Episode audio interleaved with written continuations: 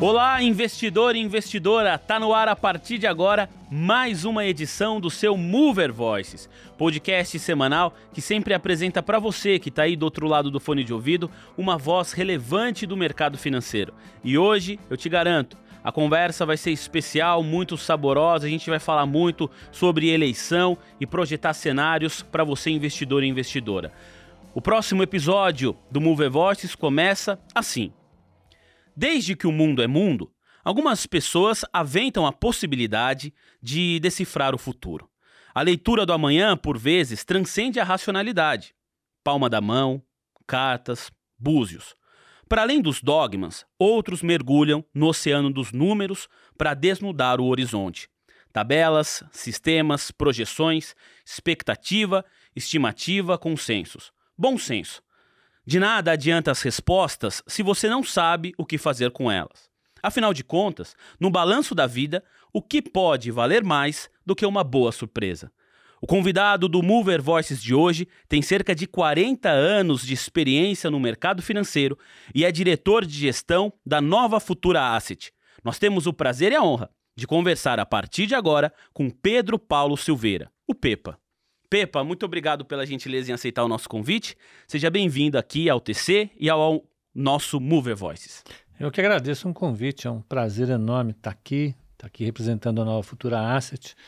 Vamos dar mais esse passo no sentido de trazer mais gente para o entendimento daquilo que é o mercado. Vamos, vamos nessa. Pois é, queria falar justamente sobre isso nesse começo de conversa, né? Porque em 40 anos eu imagino que você tenha visto aí mudanças importantes no mercado financeiro brasileiro, no que diz respeito à estrutura do mercado e também ao número de pessoas que passaram a investir nos últimos anos, principalmente em ativos de renda variável. Como que você está enxergando e analisa tudo isso, por favor, Pepa? É, o, o mercado de capitais, o mercado financeiro de maneira geral no Brasil atravessou muitas muitas mudanças e, e ainda bem, normalmente no sentido evolutivo, melhorando sempre. Tem uma, eu até indico, tem uma, uma biografia do, do fundador da CVM, Roberto Teixeira da Costa.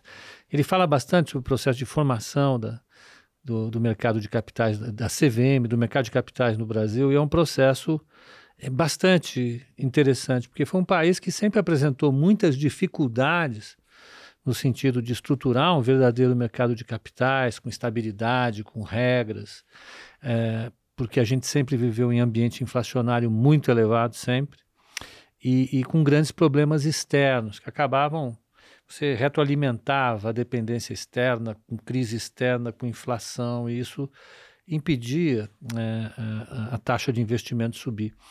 Uh, eu acho que ao longo da, da desse, desse esforço enorme que o Brasil fez para se estabilizar, para acabar com a, com a inflação, o mercado foi se preparando aos poucos para isso. E de repente, quando a gente viu, aí lá na, virada da última década, o Brasil já tinha uma inflação razoavelmente estabilizada, a gente já vivia com um padrão civilizado de, de inflação, e as pessoas passaram a, a entender a importância o, e, e, ter a possibilidade de acessar o mercado de capitais. Né? O mercado de capitais não era acessível, era muito distante do, do, cidadão comum e talvez seja até por isso que as pessoas não, não recorriam ao mercado de capitais. Então você precisava ter um valor de entrada razoavelmente grande, porque você só podia fazer isso fisicamente. Você tinha que ligar para uma corretora, falar com o corretor ou falar com o seu gerente de banco para que ele te mostrasse os investimentos disponíveis, você desse a ordem para ele executar e ter tempo para executar uh, da maneira devida. Hoje você não, não tem esse atravessador no meio do caminho, né? justamente porque é um processo direto entre o investidor e praticamente a bolsa, a corretora ela entra aí só como um fiozinho que faz a liquidação e te mostra uma tela. Isso barateou demais o processo, então todo mundo pode fazer, porque você tem um valor de entrada pequeno, os custos são muito baixos, e, e o que é mais importante, o conhecimento para acessar tudo isso é extremamente acessível. Hoje, qualquer investidor pode fazer um curso com valores acessíveis. Acho que você deve conhecer algum lugar que faça é. cursos é. sobre investimentos. Vocês são, são especialistas nisso, estão nessa, nessa batalha há algum tempo. As corretoras têm isso, até bancos, por incrível que pareça, se engajaram nessa atividade de mostrar ao brasileiro o que, que é o investimento, qual o papel e oferecer bons produtos de investimento. Ô Pepe, e a gente está gravando esse programa né, no dia 1 de novembro, vai ao ar daqui a, a um, alguns dias, mas nesse momento que a gente está gravando o programa, tenho certeza que a maior parte da nossa audiência deve estar tá vendo um comercial que passa aí do Itaú Personalité, tô citando o Itaú porque foi o banco que deu pontapé nesse sentido agora, e é o que está fazendo propaganda à torta e à direito, mostrando que zerou a corretagem, né? O que é um movimento de incentivo que eu acredito que incentive as pessoas a cada vez mais a investir também, porque é o que você falou, a taxa de entrada está cada vez menor, tá né? Cada vez menor. O... Eu, eu, em relação ao, à gratuidade, eu tenho uma visão bastante parecida com, com o Prêmio Nobel de Economia, o Milton Friedman. Não existe almoço grátis. Uhum. Não tem nada de grátis. Né? Não tem curso de grátis no TC, né? não tem curso de grátis no INSPER em nenhum lugar do mundo.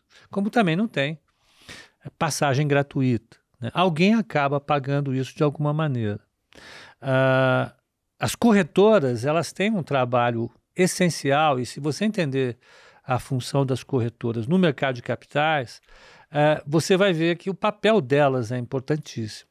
Né? Elas têm todo um papel, além de liquidar e guardar os valores, hoje elas são responsáveis também pela difusão do conhecimento e agora uma coisa que é fundamental, pela execução correta das ordens em todos os sentidos. É, é um, é um ambiente completamente regulado, é muito regulado.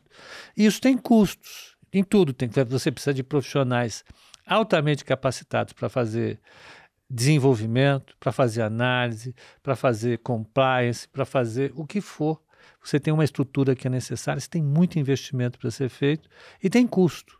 Como é que você vai oferecer um, um serviço gratuito para alguém que demanda um serviço que não é simples, é muito complexo? Pois é, agora você me intrigou. E aí? Pois é, eu gostaria de saber também como é que alguém vende esse produto grátis é, é, para os investidores. É porque provavelmente em algum lugar eles cobram isso. Eles cobram isso. Uh, eu não acho que seja uma estratégia, uh, vamos dizer assim, sustentável no longo prazo. Por quê? Porque tem um custo de intermediação, esse custo não pode ser zero, ele pode ser muito baixo. As corretoras podem fazer o que fazem hoje. Olha, eu, eu vivo no mundo de corretora desde 15 de março de 1983. É, tem uma área de corretora que, que se chama custódia. Hoje a Nova Futura ela tem mais de 100 mil clientes. E a área de custódia, ela tem duas pessoas que estão lá para olhar os computadores executando ordens automaticamente. Mas quando eu comecei, a área de custódia da corretora em que eu trabalhava, eh, eu trabalhava, comecei no Rio de Janeiro e tinha área de custódia aqui em São Paulo. A área de custódia aqui em São Paulo tinha umas 50 pessoas. Tinha um cofre gigantesco onde se colocavam as cautelas das ações, porque as ações eram eh, tinham cautelas físicas. Pa era papel. Era papel, por isso que é negociado. Papel subiu, papel é. caiu, porque é o papel, era cautela. Você tinha gente que datilografava, gente que somava, gente que subtraía, gente que levava, gente que trazia, tinha gente para tudo. E, e, e, você tinha um dispêndio de capital em tecnologia que era caríssimo naquela época, muito mais caro do que é hoje. Você não conseguia automatizar isso. A Bolsa teve que fazer um esforço enorme para subsidiar as corretoras para que elas conseguissem avançar um pouco nesse segmento. Por fim, uh, uh, hoje, apesar de todos esses avanços, né, uh, ainda existem custos. A gente processa milhares de operações todos os dias.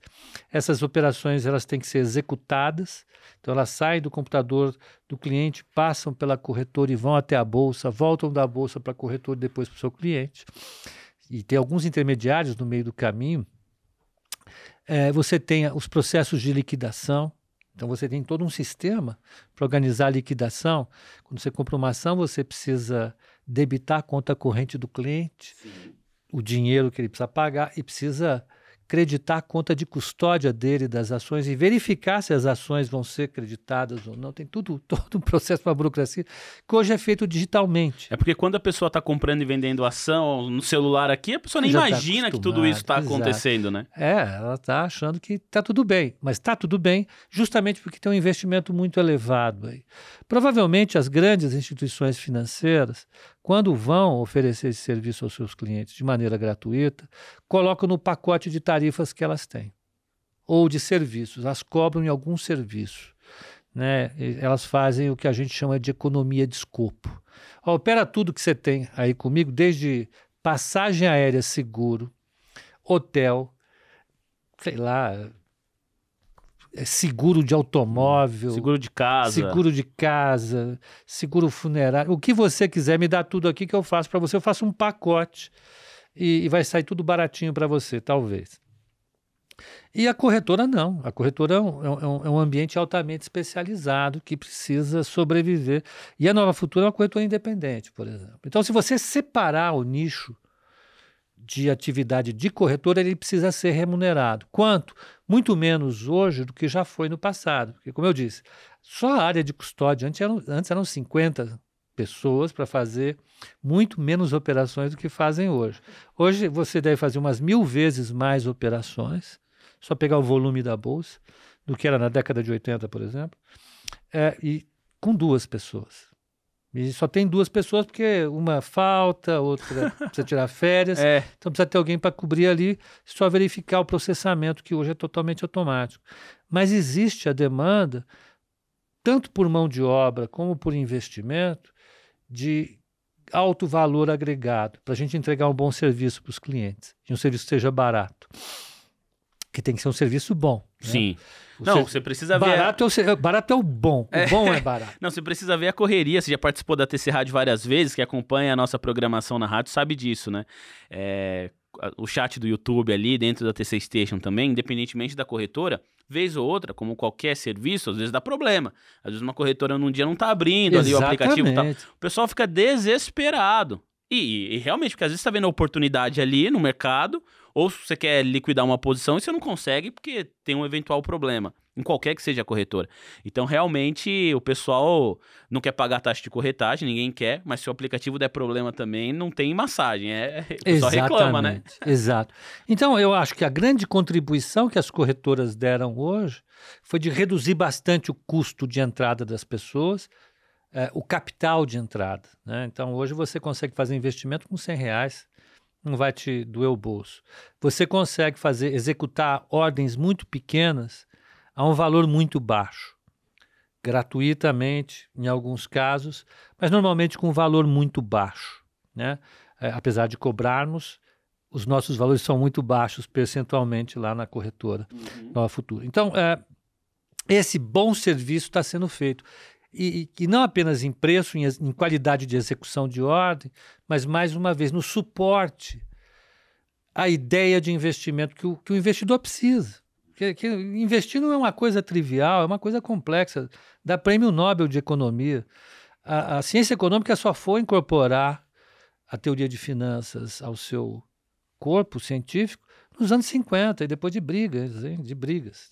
Ah, porque era. Parece que você. Era falando, da administração. Porque parece você falando assim, no jornalismo, você parece, ah, não, tem um jornalismo investigativo, tem um jornalismo econômico, tem um jornalismo político, e tem futebol.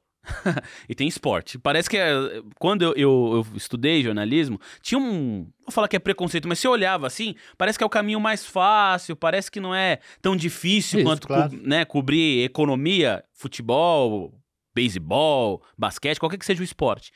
E aí, com, com, o passar do tempo, eu acho que isso foi se perdendo também. Acho que hoje o jornalismo esportivo ele é bem valorizado. Você consegue falar de política, de economia por meio do esporte, mostra uma, um impacto social grande também. Era mais ou menos isso que acontecia com a economia uh, do, do mercado financeiro, que você estava falando aí. Foi, foi isso que eu entendi, que eu não sabia que era assim. Era, era, era assim. meio mal visto? Era. Você tinha as, as, as faculdades de negócios Aquela turma lá de negócio, pessoal, e a área de economia, que eram os caras inteligentes, brilhantes, que não precisavam despender tanto o seu tempo com essas coisas tão banais como o mundo das finanças. E foi, e foi com a escola de Chicago que que isso acabou uh, sendo mudado. Né?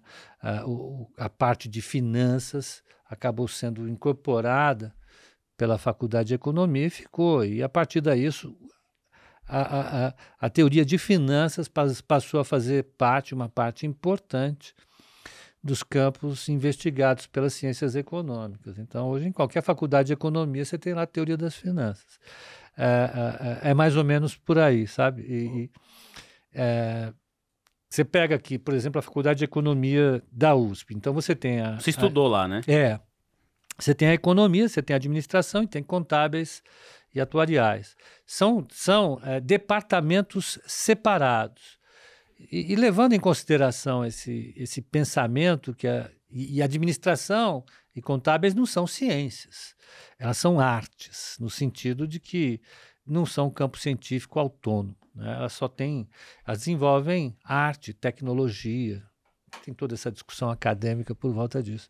E as finanças eram, eram parte dessa arte toda, sabe? Desse negócio meio bruto, meio uh, uh, automático, que, que, técnico que tem.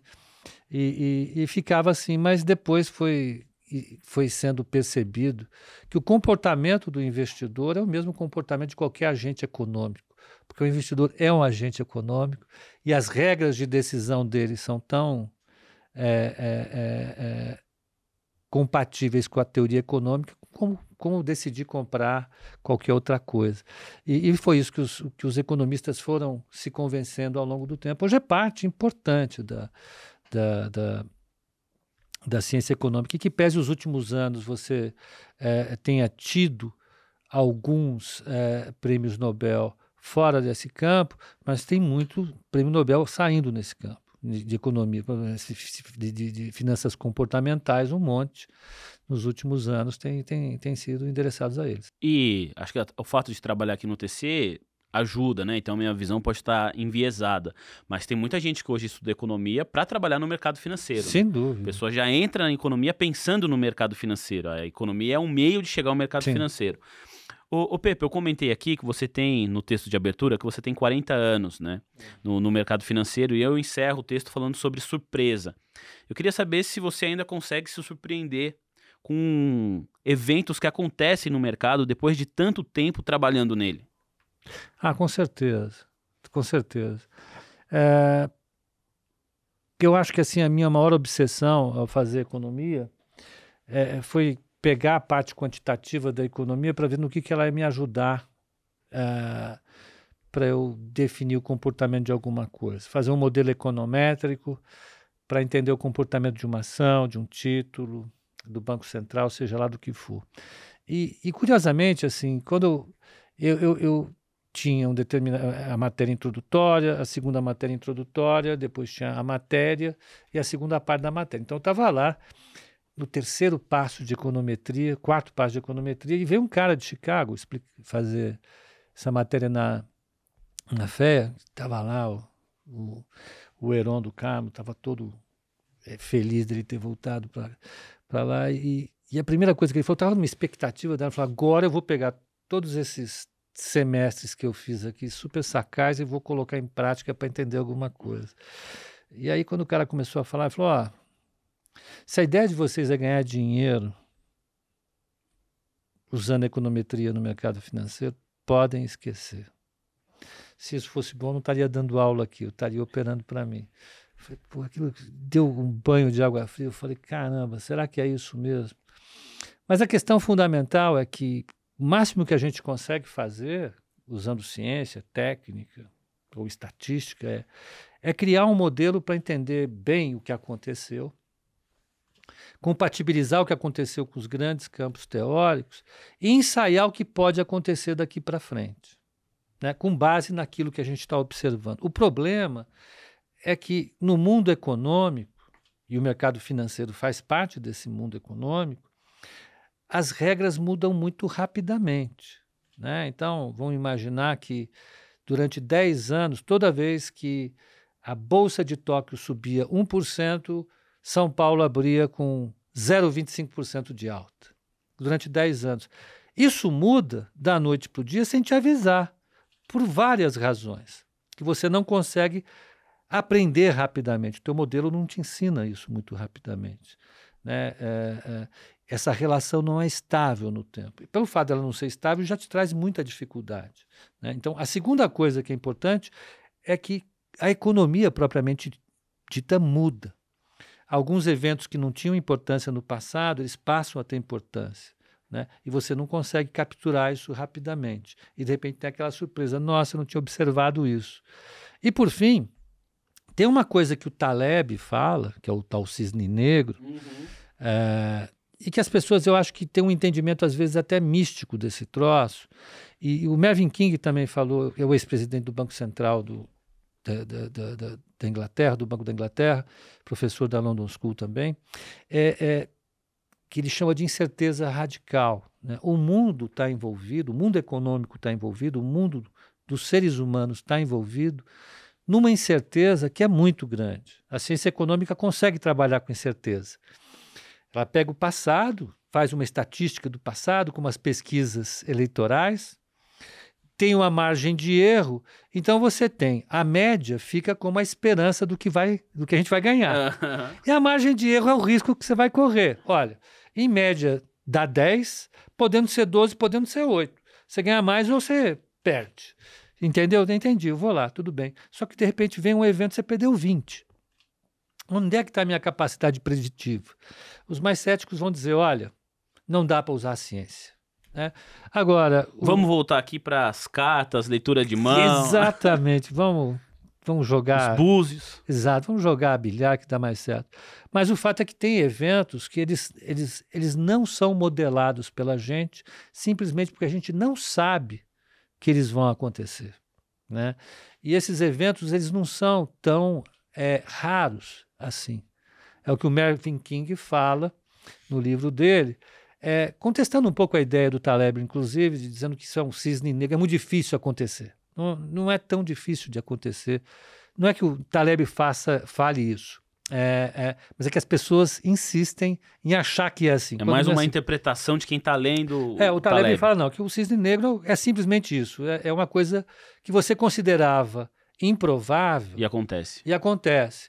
E o é daí que vem a teoria do pozinho, né? Exatamente. Porque aí você vai comprar ali o pozinho que estoura, justamente porque ninguém estava esperando um evento fora da curva. Exatamente. Ou então, é, é, é, pior do que o Taleb coloca essa, esse conceito de incerteza radical, porque você é, não tem um cisne branco para poder dizer que não existe um cisne negro. Porque simplesmente você não sabe que tem sequer o cisne branco. E acontece de aparecer um cisne negro aqui, uma coisa que é é, um é, é uma coisa que você não conhece e que você não sabe que não conhece. Então, o mundo é envolvido nessa incerteza. E demorou muito tempo para aprender isso. Porque quando você vai tomar uma decisão como agente, e seja lá que tipo de agente você for, se você for o, o membro de uma família que está decidido comprar uma residência e precisa planejar 20 anos na frente para comprar essa, essa residência. Se você é um diretor de multinacional que vai fazer um plano de investimento no Brasil para arregaçar aqui no mercado, sem saber exatamente o que, que os seus concorrentes vão fazer, como é que a economia vai estar, tá, você não domina esse futuro de 20 anos. E quando a gente vai fazer um trade, a gente está querendo acreditar que as coisas vão acontecer de uma maneira que eu sei que vão acontecer. Porque eu, para tomar uma decisão de comprar ou vender alguma coisa, eu tenho que ter uma ideia exata, uma ideia aproximada, exata não, aproximada, de qual vai ser o preço desse ativo no futuro. O futuro pode ser daqui a 15 minutos, se você for um day trader, ou pode ser daqui a um dia, um ano, dois anos, se você for um, um, um investidor de médio e longo prazo. Você está fazendo uma aposta no sentido estatístico a partir de algum conjunto de hipóteses que você estabeleceu, que o preço de hoje vai ser diferente amanhã ou daqui a pouco. E você sabe exatamente para que direção esse preço vai. E você, para tomar essa decisão, você precisa se convencer ou ter algum instrumento para te convencer que você sabe o que vai acontecer. E se vai acontecer, é, é, é, é porque eu construí algum tipo de conhecimento É a tese. Que me garante que vai acontecer. E olha, o fato é que a realidade sempre te traz alguma coisa que não, não bate exatamente com isso. E trabalhar no mercado financeiro é, é, é, é, extremamente massacrante nesse sentido, porque se você fica envolvido numa incerteza extrema, você não toma decisões. Ah, já que eu não sei o que vai acontecer, é melhor não operar. Por outro lado, se você constrói um modelo explícito de tomada de decisão, que seja super rigoroso, que seja científico, nananana, pegar lá um modelo de quatro, cinco fatores do, do, do Gini Fama, ou então gráficos, você vai adotar uma regra extremamente rígida de tomada de decisão e que ela vai fracassar. Em algum momento ela vai fracassar. Né? Os, os pais da, do Black and Scholes quebraram. Né? Olha, simplesmente eles quebraram. Então, uh, tomar decisão no mercado financeiro envolve olhar para isso que você falou no início, né? E, e, olhar com, como, como quem anda de moto. Eu não ando de moto, mas eu já ouvi o meu irmão falando que anda de moto. Se você tiver nenhum medo, você morre. Se você tiver muito medo, você morre também. Né? Então, para trabalhar no mercado financeiro, para tomar a decisão de comprar um imóvel, para que fazer qualquer coisa na vida, você não pode ter muito medo ou não pode ter nenhum medo. Eu acho que a gente tem que tentar construir uma ideia de entendimento do mundo, uma estratégia de entendimento do mundo, para conseguir é, colocar algumas regras de decisão uh, uh, e colocar os limites dessa regra de decisão, incluindo a possibilidade de acidente logo ali na frente. Então, não é fácil, mas o que você colocou é exatamente perfeito, é exatamente assim que eu penso. Que legal, que legal. Fico feliz também porque tentei encontrar muito material para a gente construir essa conversa, né?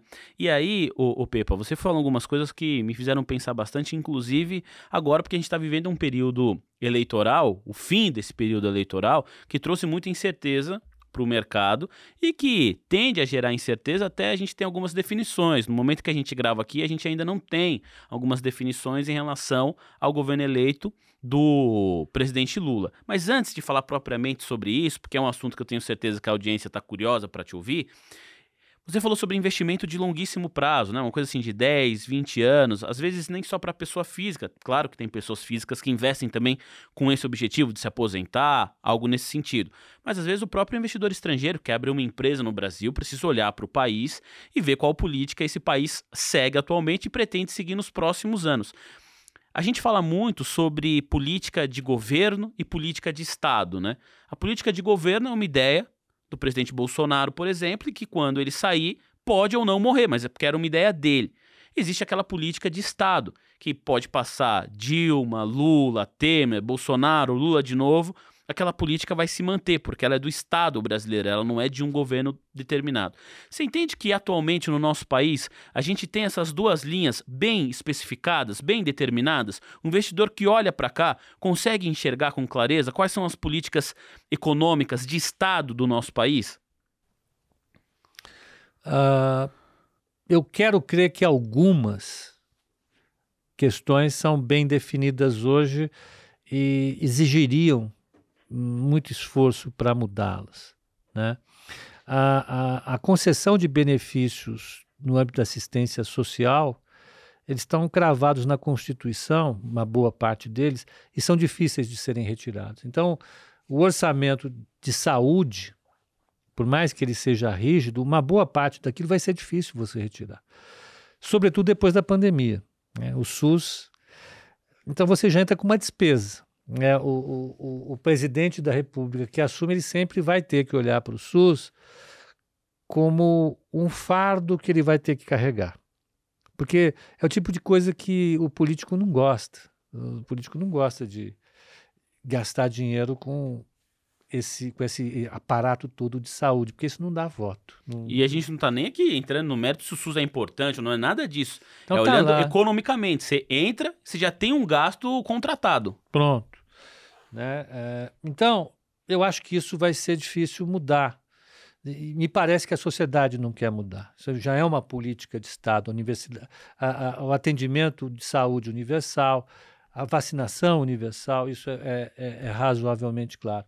Acho que também não, não, não mudará uh, o acesso universal à educação, pelo menos até o ensino fundamental. É claro que existem correntes que defendem uh, uma limitação disso, até extinção disso para o ensino superior, né, acabando com a gratuidade nas, nas universidades públicas, mas pelo menos o ensino básico e fundamental vieram para ficar e quem quer que seja o presidente vai ter que olhar para isso. O presidente, governador e prefeito vão ter que olhar para isso e se virar para responder. Algumas outras coisas eu acho que já estão incrustadas na nossa, eh, nas nossas instituições que vai ser muito difícil tirar. Por exemplo, o que foi feito agora de independência do Banco Central. A independência do Banco Central já existia na prática, foi uma, uma medida tomada pelo próprio Lula no começo do governo dele para convencer o mercado que ele não ia fazer uma quantidade muito grande de besteira. Então, ele concedeu pela primeira vez essa imunidade ao presidente do Banco Central e conseguiu deixar o Meirelles lá oito anos. Na, naquele momento, o Meirelles foi o presidente mais longevo do Banco Central brasileiro. Né? Então, eu acho que isso. Então, existem algumas coisas que vieram para ficar, mas eu acho que, por outro lado, que, é, que a Constituição feita em 88, é, é, feita, quer dizer, terminada e aprovada em 88, assim que ela terminou, a palavra reformas veio junto com ela. Entendeu? Essa palavra, ela me persegue. Para o bem ou pelo mal, todo governo que começa, começa sob a égide das expectativas em relação às reformas. Eu já tenho uma certa alergia a esse nome. Eu, eu, esse, eu, eu falo a, a, com algumas pessoas, não é possível, vamos parar com essas reformas, vamos olhar, pra, vamos viver. Né? Chega de reformar, vamos, vamos aproveitar o que a gente tem. Mas o fato é que é, sempre vai haver alguma coisa para ser reformada. E isso navega entre o que é de Estado e o que é de governo. Porque se está na Constituição, em tese, seria de Estado. Né? Porque aquilo que fica, a Constituição é perene. Né? É, é claro que você pode retocar um negocinho aqui, outro colar, mas a Constituição é perene. Então ela deveria ser encarada, isso deveria ser o conjunto de coisas que estão no âmbito do Estado e, da, uh, e do governo, né, uh, o fato é que cada vez que você tem um governo, você tem um conjunto de reformas a serem feitas, por lado que for, né, ou para intensificar ou para reduzir alguma coisa. Então, uh, eu acho que, que no Brasil existem algumas coisas, só para finalizar, que são bem definidas e vieram para ficar.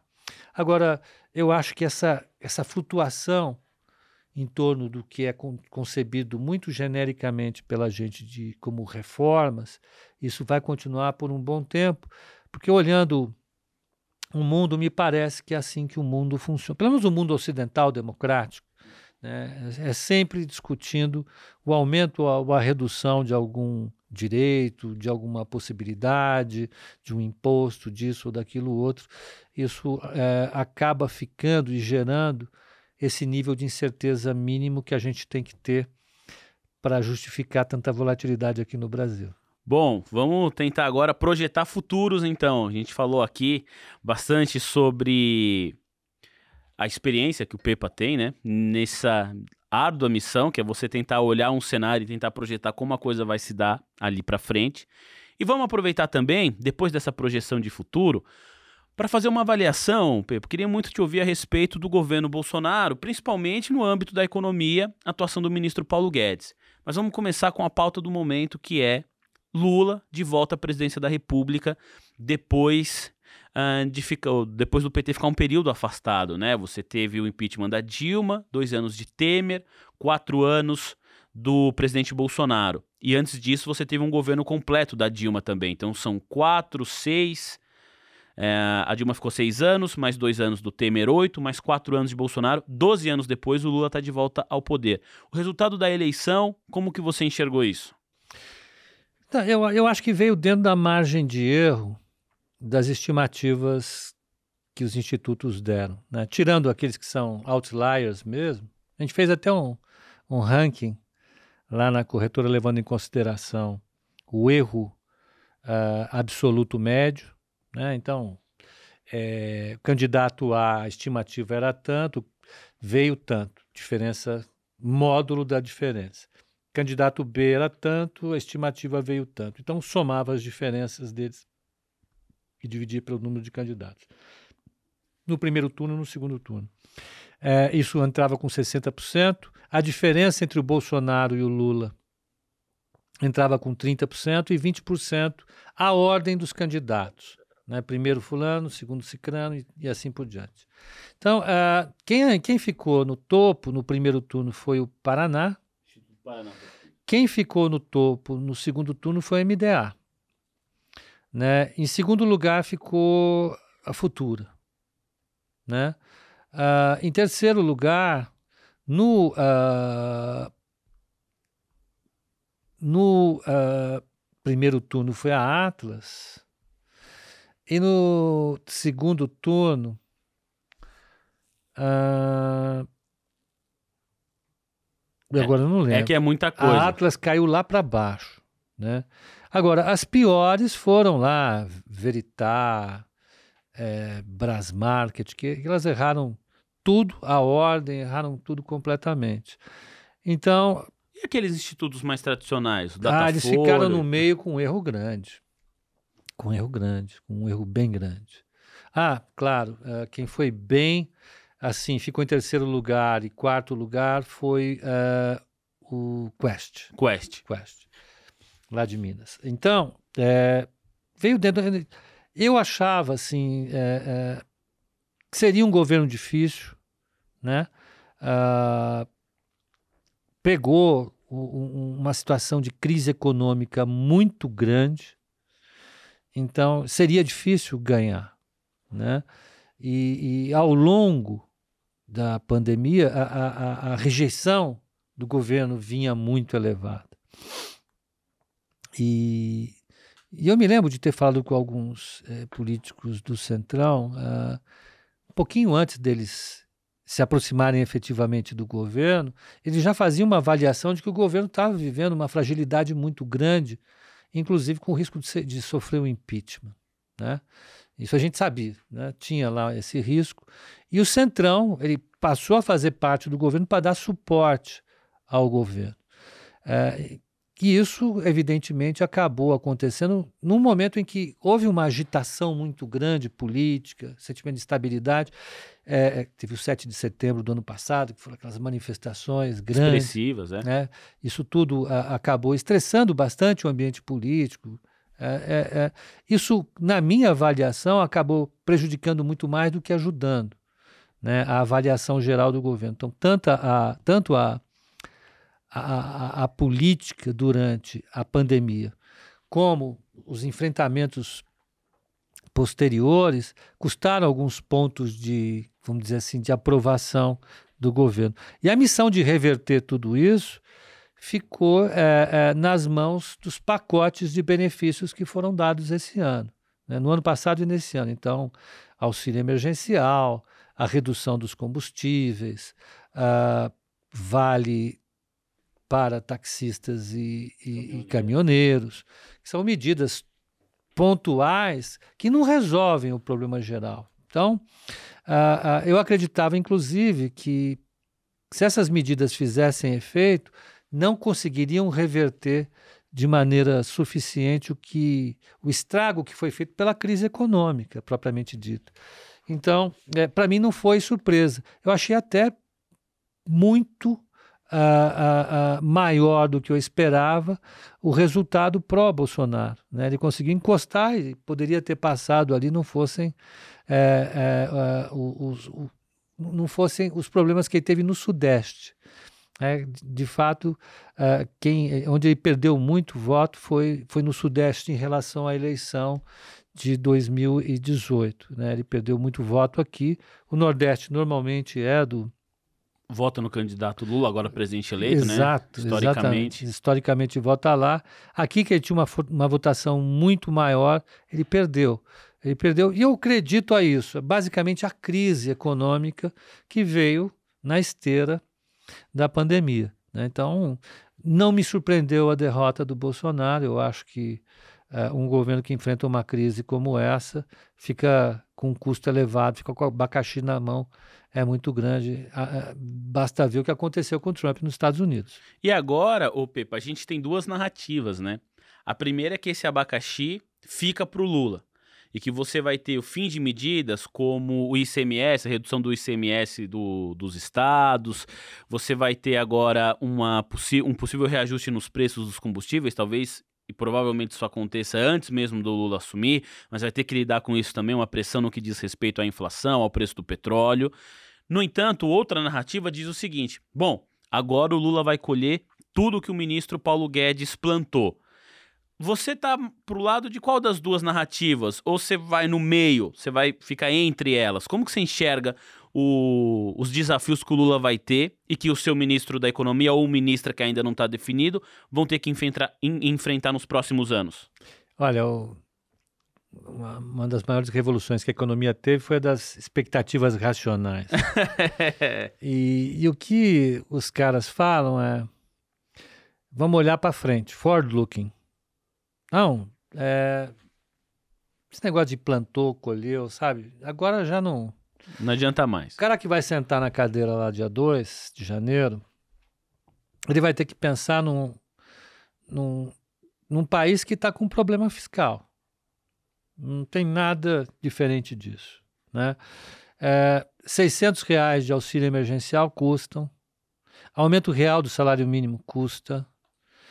Isenção de imposto de renda para quem ganha até dois salários mínimos custa.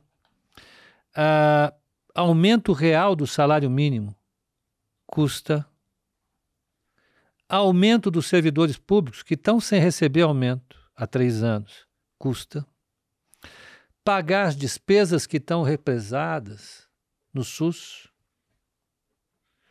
no Ministério da Educação,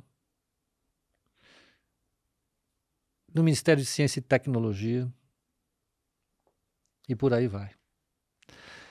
Tem a questão do, do ICMS, tem provavelmente o impacto dos precatórios a partir do ano que vem. E você não vai contar no ano que vem com o aumento de receita que nós tivemos agora nós tivemos 100 bilhões de receita de dividendos, dividendos da Petrobras, do Banco do Brasil, da Caixa Econômica Federal e uh, do BNDES, Petro, Banco do Brasil, BNDES. Tem Eletrobras também, né? Caixa Econômica Federal. Foi privatizada, foi, mas ainda Exatamente. chegou a pagar dividendos. Chegou. Né? E, e, as, e as receitas de concessão. Veja, essas seriam pagas no ano que vem. O governo antecipou tudo para esse ano. Então, ano que vem não vai ter isso. Zero. Então, você perde de cara uma receita de 100 bi. Aumenta a sua despesa. Então, você vai ter um problema. Tanto é que o, o Meirelles, que é um cara que conhece tudo da máquina, que tem uma boa experiência das máquinas, né? A máquina do setor privado, máquina do setor público, ele é ele é muito experiente. Ele falou, ele, na cabeça dele são 200 bilhões de reais, pelo menos, para começar o jogo. Né? É, é, é, esse o número do, do Meirelles. E, e, e esse é um pepino. Né? É, bom, o que, que eu penso acerca disso? É, se isso tivesse com o Meirelles, com o Meirelles, desculpe, com, com o Paulo Guedes, o mercado tem uma visão muito complacente com, com, com o Meirelles. Você gosta do, do Meirelles? Com, com o Guedes. Oh, meu Deus. o Guedes. Ele gosta do Paulo Guedes. Então, se o Paulo Guedes falar, ó, oh, eu tô com essa conta aqui, eu, eu vou pagar, mas não dá para pagar tudo de uma vez, entendeu? Eu vou estourar o teto, vou fazer um negócio aqui, outra colar. O mercado ia topar. Ia cobrar alguma coisa, quer dizer, ia custar alguma coisa, em, em termos de taxa de juro, portanto, em termos de pontos de crescimento, mas porque não tem almoço grátis, né? Eu não cresci mais esse ano por conta desse gasto, que se Nós só crescemos esse ano porque nós fizemos esses gastos, senão não teria crescido. Então, quando você cresce mais num ano, você tirou o crescimento dos outros anos. Então, o Paulo Guedes ele teria credibilidade junto ao mercado para diluir esse custo em alguns anos. Como ele ia fazer isso? Olha lá, tudo é possível. O papel aceita tudo. Ele conseguiria fazer isso tranquilamente. Agora, dependendo do cara que for lá para sentar, que o PT indicar, é, esse processo pode ser um processo, processo que passe por muita turbulência. Porque se o cara não tiver credibilidade, o mercado vai ver o tamanho dessa conta para pagar, não vai querer pagar. O que, que significa? Que a taxa de juro vai subir, que o dólar vai subir, né? E isso vai afetar o preço dos ativos brasileiros. Opa, mas já deve ter agora a gente aumentando o volume do fone de ouvido, viu, Pepa? Porque a nossa Selic, quando eu digo nossa Selic do Brasil, né? Está em 13, a taxa básica de juros do país está em 13,75.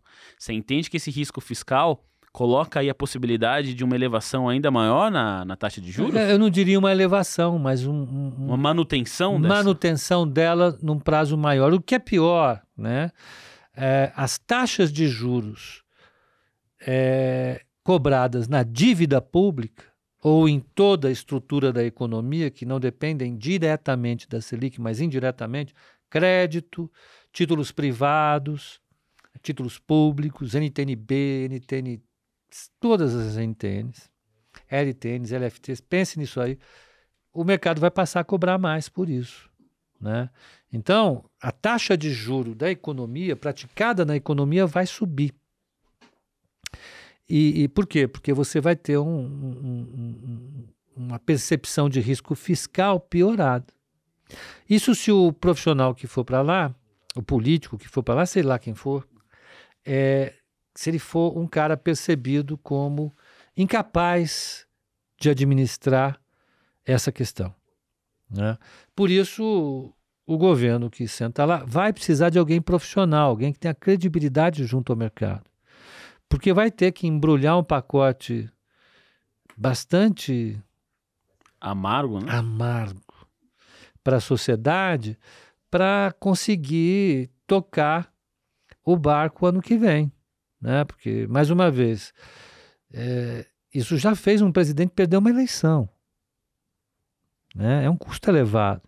Mais uma vez, veja, a gente conseguiu crescer mais em 2022 porque nós gastamos mais. Só por isso. Nós tivemos um PEC de tudo quanto é tipo. Nós tivemos uma injeção de grana enorme na sociedade. Teve um impulso fiscal elevado. E isso acelerou a economia. O ano que vem, e isso não foi suficiente para garantir a reeleição do Bolsonaro. Eu não sei como é que o Lula vai encarar esse troço. Se ele for o mesmo Lula que sentou na cadeira da presidência em 2003, ele vai colocar um cara bom lá para tocar esse negócio, né? E, e esse cara, ele tem que ter um trânsito bom junto com os políticos? Tem. Senão os políticos jantam esses caras. Eu, eu, eu demorei para entender isso. Uma vez quem me explicou esse troço foi o Delfim. Ah. o Delfim me falou: olha, se você não tiver um trânsito bom com os políticos, você é destruído. Né? Ele falou, apontando para a experiência dele como ministro, uhum. e isso foi na época que ele era deputado ainda, a gente estava almoçando, e, e, e, ia acontecer a eleição da. Foi a primeira eleição para presidente do, da Câmara dos Deputados no governo no primeiro governo Lula. Uhum. A gente foi almoçar ali no, no, no Roma, ali em Janópolis. Aí ele falou para mim: Olha, Pedro Paulo, presta atenção no que eu vou te falar. O governo Lula pode estar tá caindo agora. Eu falei: Pô, Delfim, caramba, professor, que história é essa? Falou, o presidente do Congresso é o homem mais importante do governo. Ou contra o governo.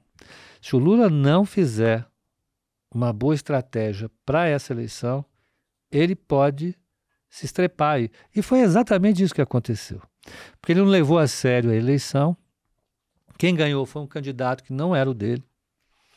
E depois o pessoal cobrou cabo, acabou dando no mensalão. Né? Pô, quase derrubou um presidente. Quase. quase.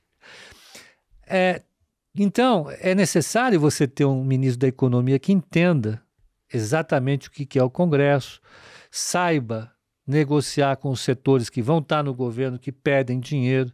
Todo, todo setor pede dinheiro. Pede dinheiro para tecnologia, para agricultura, para infraestrutura, pede para tudo. E o ministro da Economia tem que saber lidar com esse povo. E saiba explicar esse pepino todo para a sociedade e para o mercado.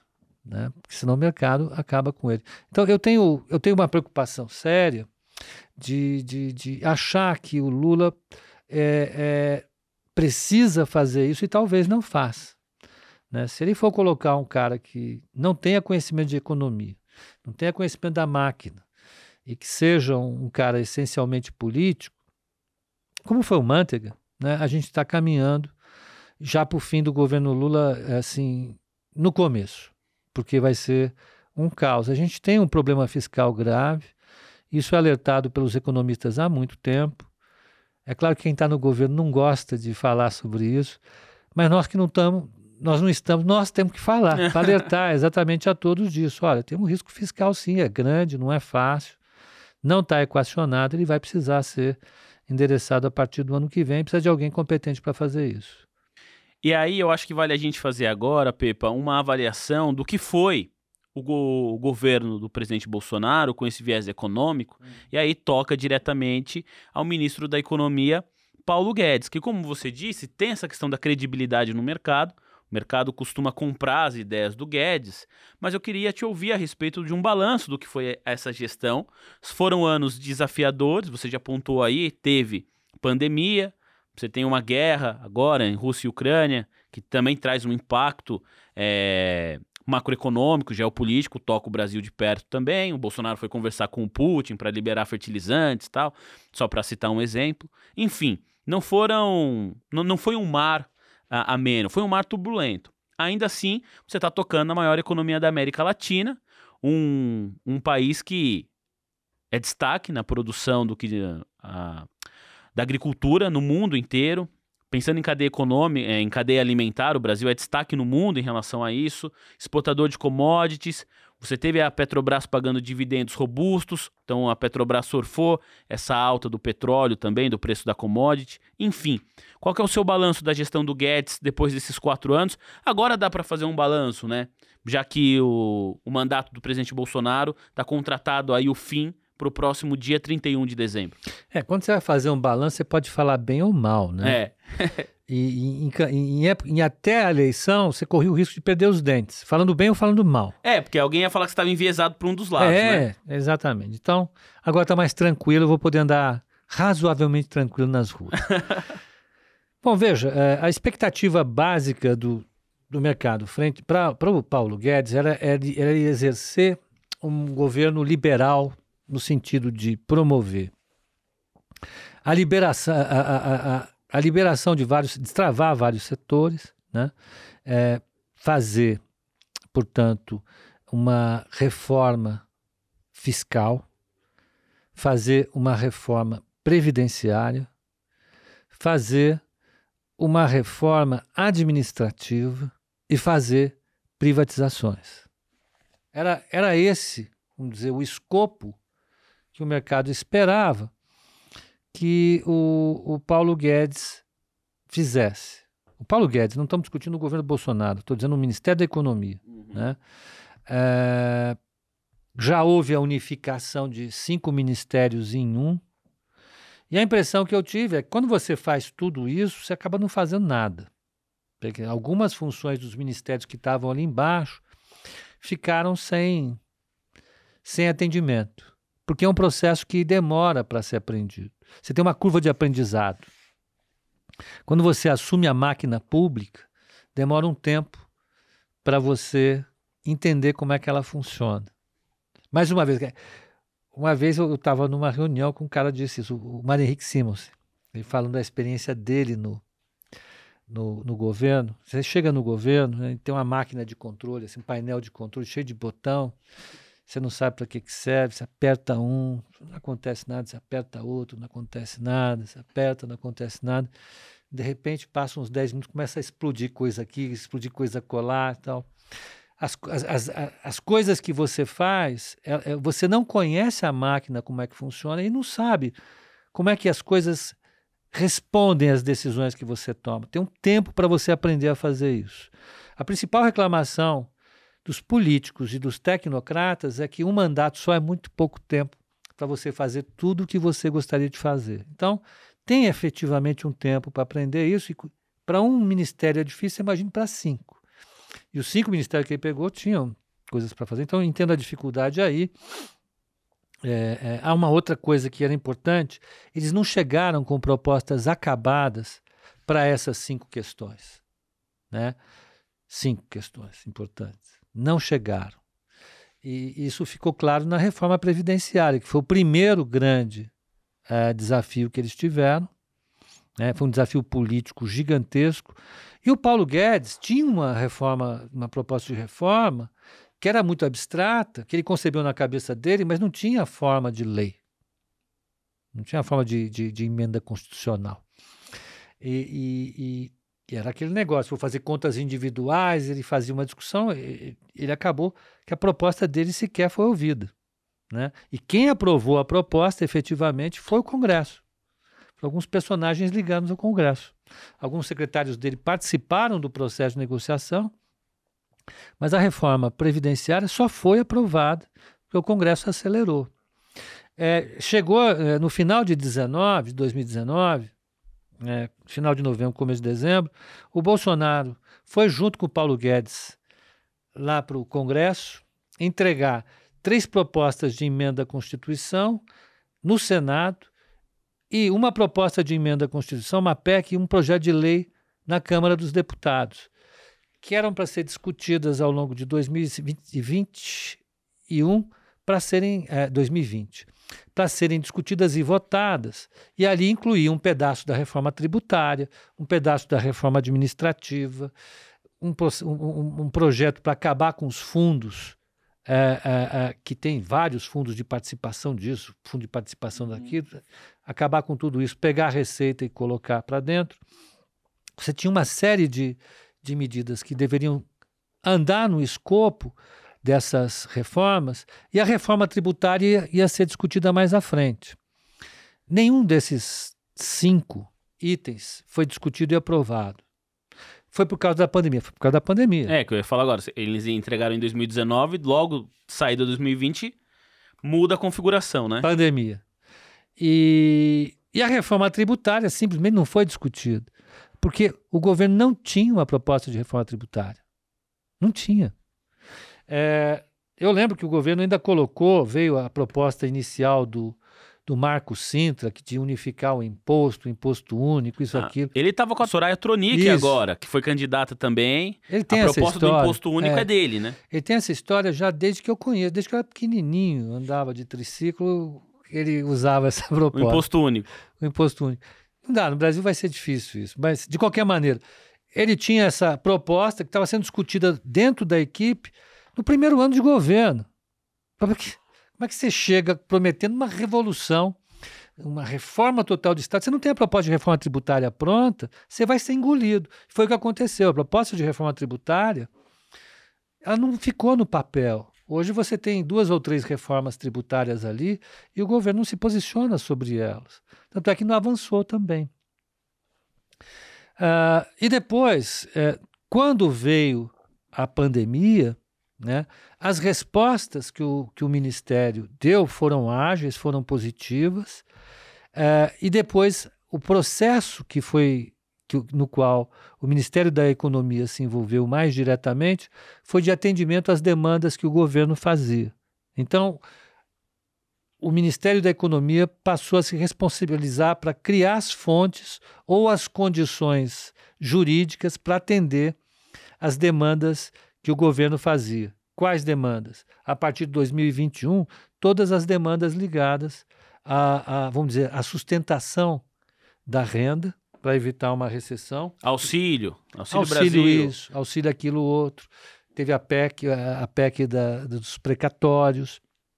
Tudo isso tirou toda a energia do Ministério da Economia naquilo que seria esse esboço de, de, de, de, de reformas liberais e jogou o ministro em continuar fazendo os remendos que até os desenvolvimentistas faziam. Né? Você ficar uh, uh, uh, dando eh, redução de imposto para não aumentar preço de combustível, isso é uma coisa que na cabeça de um, de um liberal não existe, né? não, não pode existir. O mercado tem que se, se regular. Né? Você é, é, é, utilizar algumas estratégias para equilibrar alguns mercados não passariam por isso. Então, eu acho que o Paulo Guedes não conseguiu exercer aquele programa liberal que todo mundo esperava que ele exercesse. Então, ele, ele não foi o, o Paulo Guedes que entrou, né? foi outro Paulo Guedes. Podemos discutir que isso é efeito da, da realidade? É efeito da realidade, não tenha dúvida nenhuma. Ser governo é isso, né? é exatamente isso. Todo mundo que passa pelo governo, veja as fotos, veja as fotos do Fernando Henrique antes, quando ele entrou do Ministério da Fazenda, e depois, quando ele fez a primeira reeleição dele. Os cabelos dele ficaram completamente brancos. O Malan, todo mundo passa por um processo extremamente desgastante. Inclusive fisicamente, né? É, é desgastante demais. Né? Foi uma crise muito grande. O Brasil quase cai 9%, isso é verdade. Né? A gente tinha uma estimativa de queda de 9%. Não fosse os pacotes de sustentação da renda, essa queda ia ser muito pior mesmo do que foi, 4%. Né? Agora, Uh, uh, tudo isso trouxe um desequilíbrio enorme do ponto de vista macroeconômico que precisa re ser resolvido. Então a frustração é essa. Né? O Paulo Guedes, que todo mundo queria ver, ou aqueles que são simpatizantes dele queriam ver, não existiu. Não existiu, então, porque o. Todos esses fatores. É, é, é como, é como você querer que o. Vamos pegar um jogador é, é que seja consensual. Pelé. É como você ir ver o Pelé jogando. E eu fui ver uma vez lá no Maracanã contra o Vasco. O Pelé ele foi marcado o jogo inteiro. Juro por Deus, ele foi marcado o jogo inteiro. O Roberto Dinamite fez um gol maravilhoso. E o estádio estava muito cheio. O meu pai falou para mim, filho, vamos embora porque esse cara não quis jogar bola hoje. Não é que ele não quis jogar bola. Os caras estavam marcando muito. E a gente estava saindo do estádio, aquela festa 1x0 para o Vasco, e o Pelé, ele marcou o gol, e a gente estava na rampa do Maracanã. Eu não vi o gol do Pelé. Ele fez assim no último minuto. Ele fez um golaço.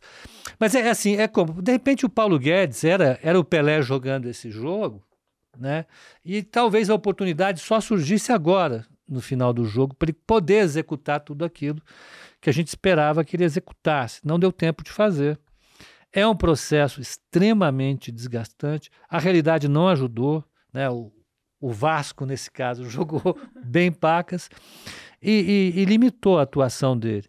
Né? É, talvez no segundo mandato ele conseguisse fazer efetivamente aquilo que ele é, é, esperava. Tanto é que ele falava que o Brasil estava pronto para voar, essas coisas. Ele veio que... a um evento aqui do TC, aí ele falou uma frase que ficou marcante, falou, o Brasil está condenado a crescer né? Que é mais ou menos isso, assim, né? O Brasil vai crescer de, de qualquer maneira, está condenado a isso.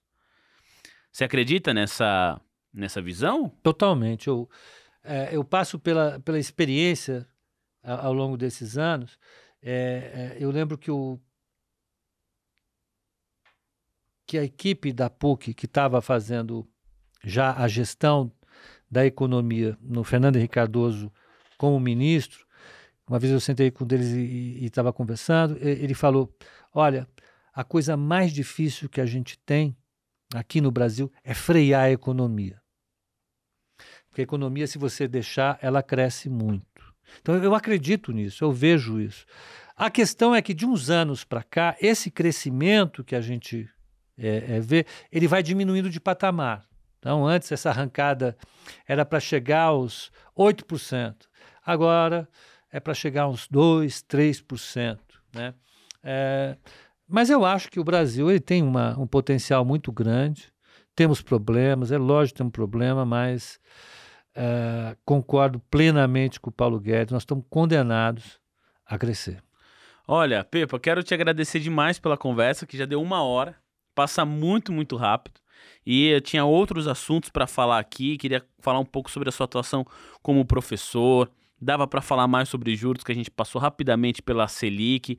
A gente não conseguiu conversar nada sobre mercado internacional, sobre a dinâmica de macroeconômica de países importantes, próprios Estados Unidos, né? Mas vai ter que ficar para uma próxima conversa. Eu falei demais. Não foi ó, você gostou?